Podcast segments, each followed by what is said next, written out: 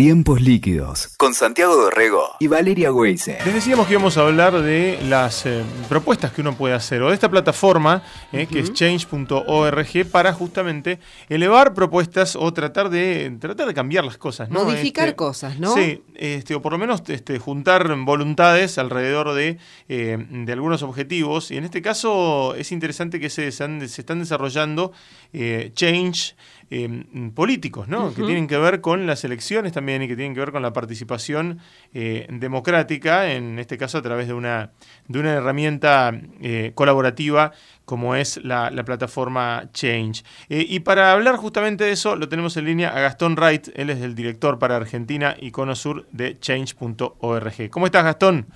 ¿Cómo están? ¿Todo bien? Hola, bienvenido, Gastón. ¿Hace cuánto que, que existe Change?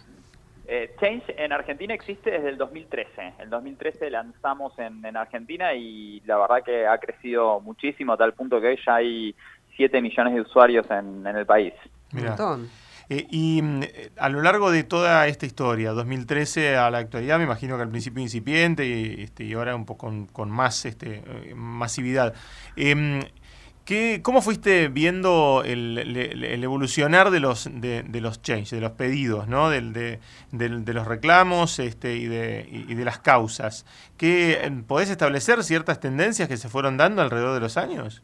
Totalmente, sí, hay, hay varias tendencias. Una de esas es que el, casi el 70% de las peticiones en la plataforma están vinculadas de alguna manera a temas relacionados con la salud, ya Mirá. sean pedidos de, de- de ciudadanos comunes, digamos, Claro. por tratamientos, por medicamentos, digamos, por eh, eh, traslados, eh, hasta leyes, digamos, que se han votado, digamos, en la plataforma vinculadas a, a la salud, digamos, como la ley de trasplantados, la ley de electrodependientes, eh, la actualización de la ley de diabetes, o sea, vemos, vemos claramente, digamos, que el tema salud ha, ha concentrado, digamos, mucha de la atención y mucho del interés de los argentinos, ya sea en cambios de políticas, digamos, o en temas, digamos, más cotidianos, digamos, como los que les conté, y temas, digamos, de infraestructura hospitalaria y otras cuestiones vinculadas a, esas cu- a, esa- a esos temas. Claro. Eh, qué, qué importante, Gastón, para visibilizar, ¿no? Como herramienta, digo,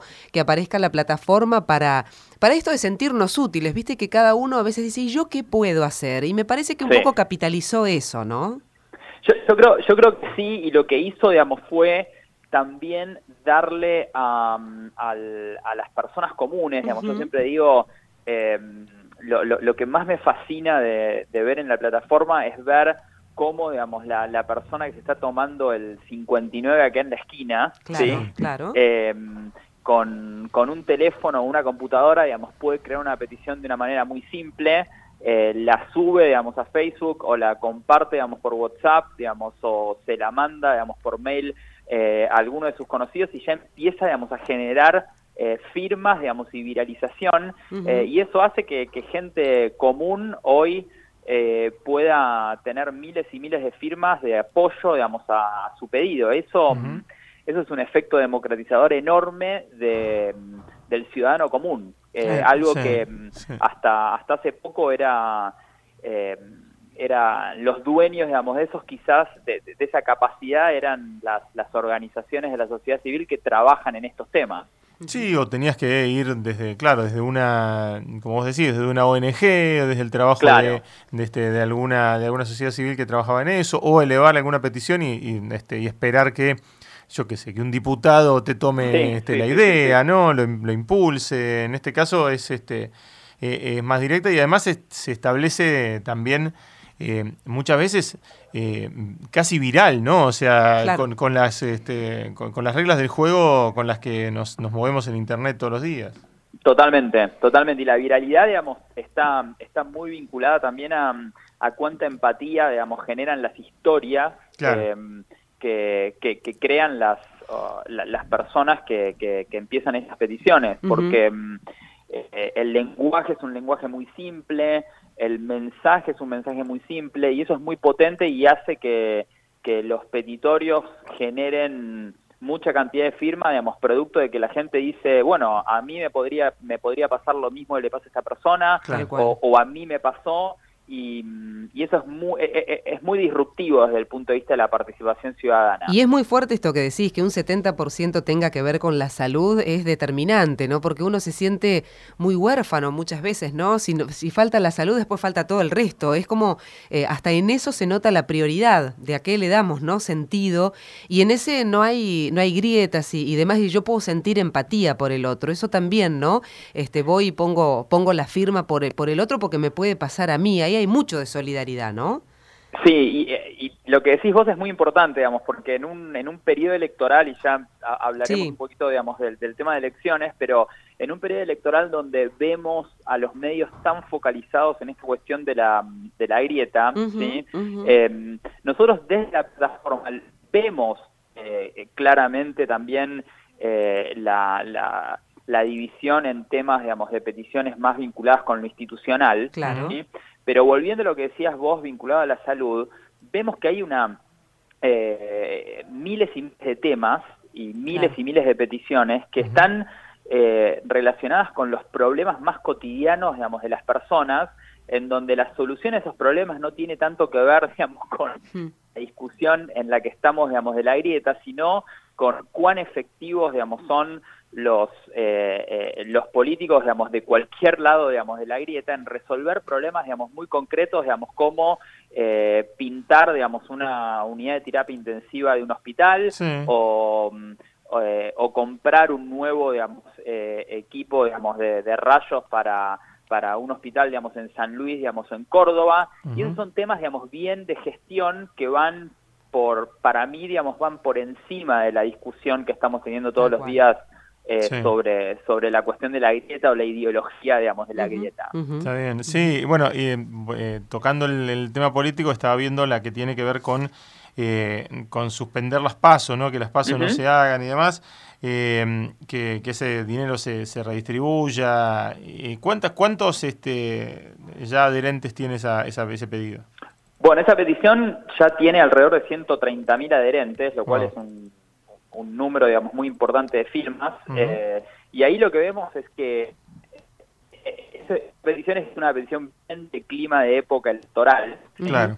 Eh, es una petición que lo que vemos es el nivel de la indignación, digamos, por, por, por parte, digamos, de los firmantes, digamos, pasa un poco, digamos, por esta dicotomía, digamos, entre bueno, cómo, cómo podemos mantener un mecanismo institucional como las PASO eh, en un país, digamos, con, con 32% de, de pobreza, digamos, para hacer una encuesta, digamos, grande.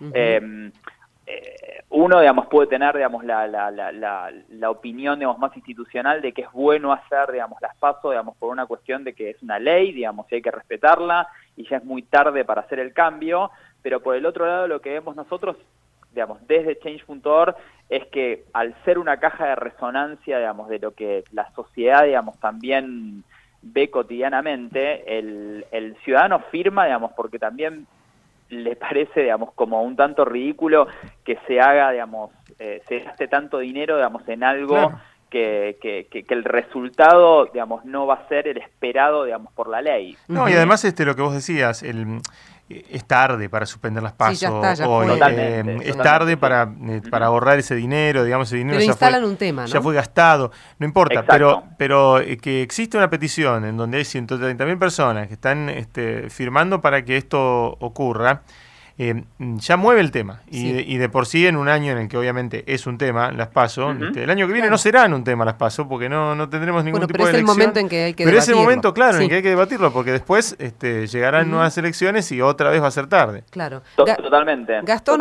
me quedé regulando ahí por, por el tema de los números, ¿no? Porque hablaste de 7 millones de usuarios de Change y es un montón. Hablas de 130 mil firmas en este caso puntual. ¿Recordás algún emblemático que haya sido el más convocante en cantidad de firmas o alguno que particularmente a vos te conmovió por lo que generó? Sí, bueno, te, te, voy a responder esa, esa pregunta. Es, una, es una pregunta difícil, digamos, porque hay, muchas, que te conmueven, digamos, pero eh, te, voy a responder, digamos, con la, la, petición que más firmas consiguió en Argentina y que, y que se transformó luego en, en, una ley, digamos, muy importante que pone a Argentina, digamos, en uno de los países más progresistas del mundo en estos temas, Eh, es una petición que tuvo 450.000 firmas para prohibir las carreras de perros en la Argentina. Ah, mira, la de los galgos. Exactamente, la de los galgos, que se terminó de llamar, digamos, la petición sobre el tema de los galgos, pero en realidad es prohibición de carreras de perros, porque también hay, hay otro tipo de carreras. Y eso eh, fue impresionante, digamos, porque en el año en que se votó esa, esa ley fue uno de los años en donde menos leyes se votaron en el Congreso.